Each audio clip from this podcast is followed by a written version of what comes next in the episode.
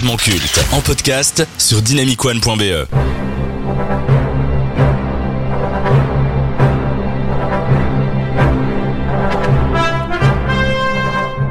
Dans les années 70, alors qu'Hollywood connaissait une crise sans précédent, un homme va changer la face du cinéma à jamais.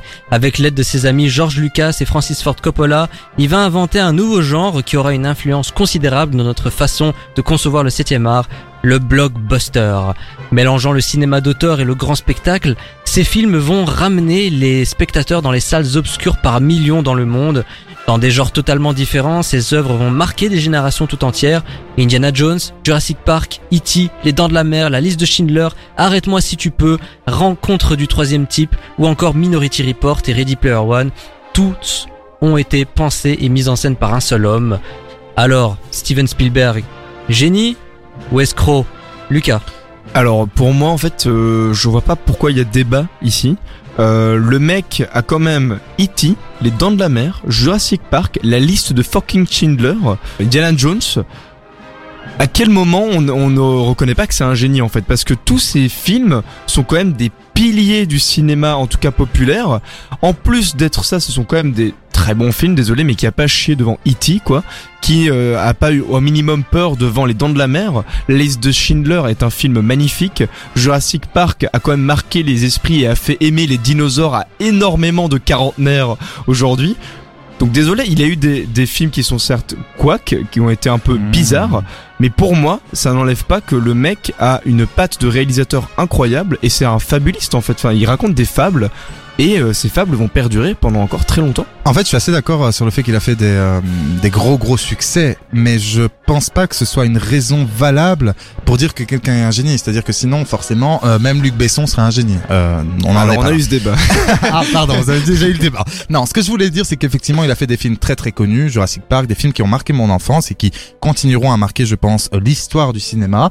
Mais euh, et donc en ça, il est génial effectivement. Mais ces derniers films, en tout cas, euh, moi là j'ai la liste, euh, je me suis fait chier, je suis désolé d'utiliser ces termes, mais je me suis ennuyé devant Lincoln en 2012, c'était chiant à mourir. Le pont des espions, euh, pas terrible, pas ouf, euh, voilà. Il y avait le bon gros géant, une grosse cata. En fait, je- j'estime, même euh, Ready Player One on en a parlé, mais j'estime que c'est pas du niveau de, de, de Spielberg qui m'a évité, j'allais dire Shakespeare, qui m'a, euh, qui m'a, qui nous a euh, habitués à beaucoup mieux. Je note quand même qu'un de mes films préférés euh, de science-fiction, ça reste La Guerre des Mondes en 2005, qui est un très très très bon film de science-fiction. Même les cahiers du cinéma le disent, c'est vous dire.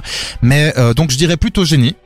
Mais un génie euh, qui devrait euh, prendre sa retraite, euh, qui aurait dû prendre sa Alors, retraite un peu plus tôt. Là oui, là on est- effectivement, mais euh, je pense quand même qu'on peut pas lui retirer que le, le Oui. type a marqué le cinéma. Oui, voilà. Moi, je pense exactement tout, comme toi. Je pense que Steven Spielberg est un nom dont on va se souvenir quand on va, on va se rappeler de, de George Lucas, quand on va se rappeler de Coppola parce qu'il a fait la- les, les- les- les films Le Parrain. Ouais, Hitchcock, Donc, tout ça, c'est Ouais, voilà, c'est hein. ça. C'est un nom en fait qui, qui va parler à l'imaginaire collectif. Tu dis Spielberg, on va aller voir un film de Spielberg, les gens te disent ah ouais ok, on y va. Mais aujourd'hui, Voilà. si tu demandes à n'importe qui, le- un réalisateur qui te vient en premier en tête, je suis sûr que 9 personnes sur 10 diront Spielberg, qui vient tout de Ouais, suite en tête. ouais, Et bah du coup, j'ai l'avis de Benjamin. Pour lui, ça n'est pas un génie. Il était au bon moment, au bon endroit. Mhm. Ce qu'il avait à proposer comme œuvre convenait parfaitement à un nouvel Hollywood qui s'essoufflait. Et il a pas, offert le luxe à Hollywood de pouvoir reprendre un esprit grand public.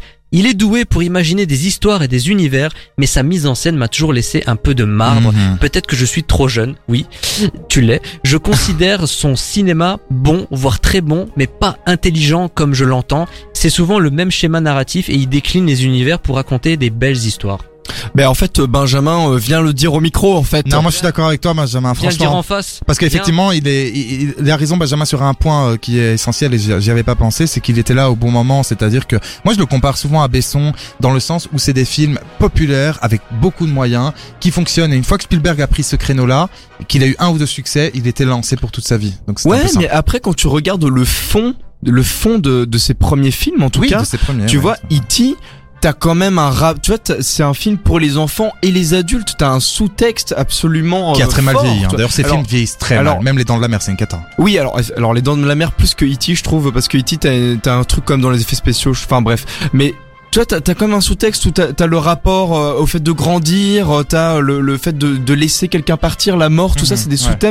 Qui, quand t'es enfant, tu les as pas, quand t'es adulte, tu les découvres, et je trouve que c'est en ça que des films de Spielberg sont intéressants, parce que là, je prends E.T., mais euh, dans la liste de Schindler, là, les, les- c'est un thème qui est comme très très fort de base. Enfin bref, on va pas tous les faire, on me fait signe d'avancer.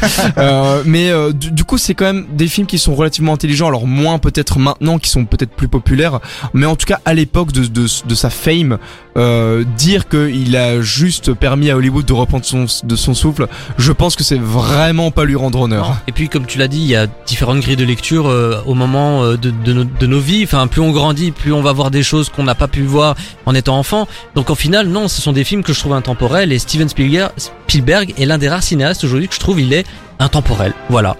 Et Donc, grâce à lui, on a John Williams aussi. Merci Poto. John Williams et Spielberg, c'est un duo euh, Voilà, iconique. hein. à- ouais. C'est comme Hans Zimmer et Christopher Nolan. Euh, on va pas comparer l'incomparable.